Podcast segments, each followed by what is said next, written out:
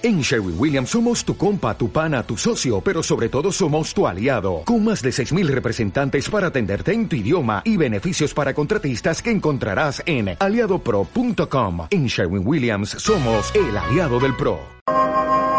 Sonó el clarín y el toro está en la arena, y al ruedo se ha tirado el maletilla, que empieza temerario la faena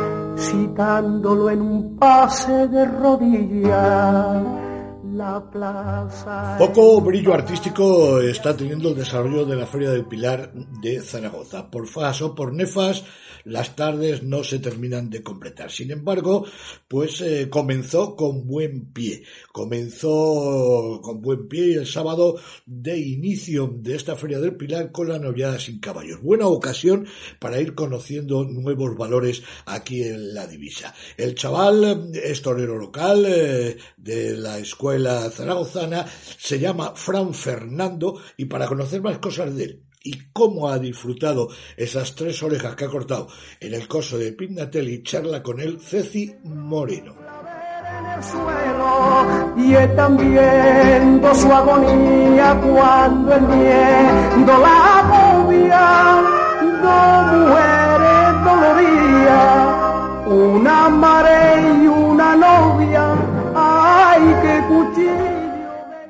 Feria del Pilar 2022 se inició con una novillada sin picadores, y lo hizo de la mejor forma posible. Un novillero zaragozano consiguió abrir la puerta grande de la misericordia, tras cortar un total de tres orejas.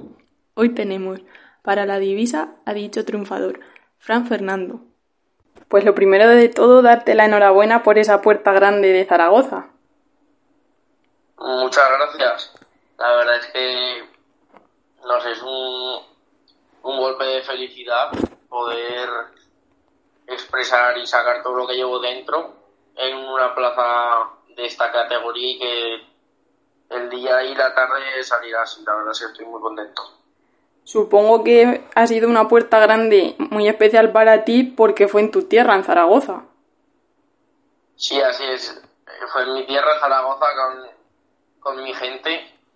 La verdad es que salí muy arropado y me sentí muy querido en toda la tarde y además es la primera y, y siempre la tendré en el recuerdo como un día muy especial.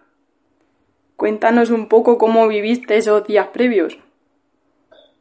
Bueno, los días previos, pues un poco de nervios, de incertidumbre, porque al ser un, una plaza de primera categoría, pues claro, dices, estaré a la altura, no estaré a la altura, pero supe afrontar bien el compromiso porque al final era un compromiso y de mucha responsabilidad, porque sí, a pesar de estar en mi tierra, pues era un, un reto bastante grande, pero lo supe resolver bien.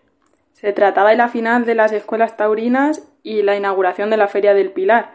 ¿Cuáles fueron tus sensaciones toreando esos dos novillos? Pues muy buenas.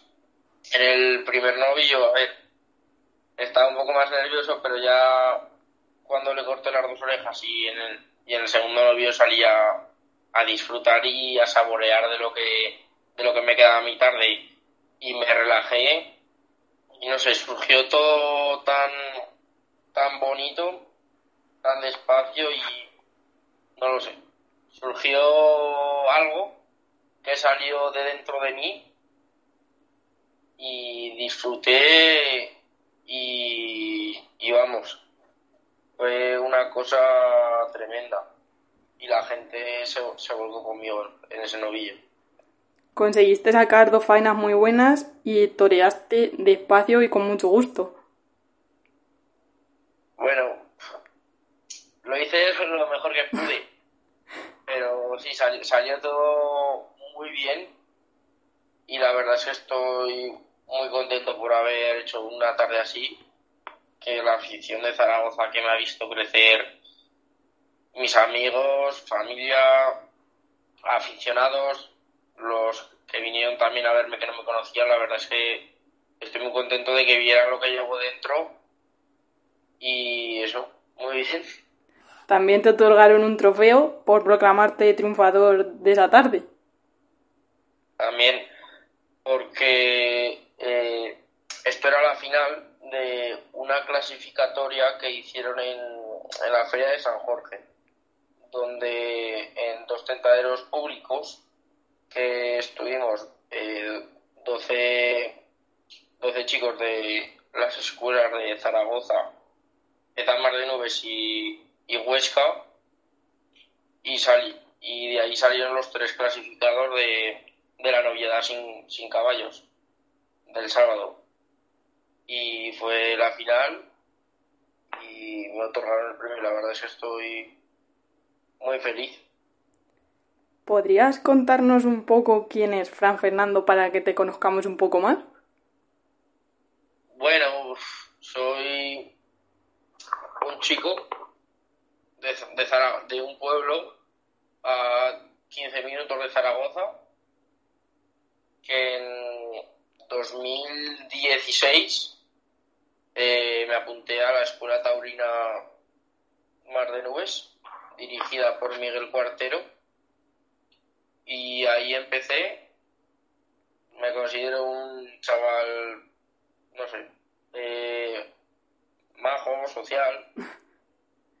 Trabajo en el campo, en la agricultura con, con mi padre y esa es mi vida. En 2016 a finales, en diciembre, me apunté a la escuela taurina con Miguel y paso a paso junto a él he ido creciendo como persona y como torero.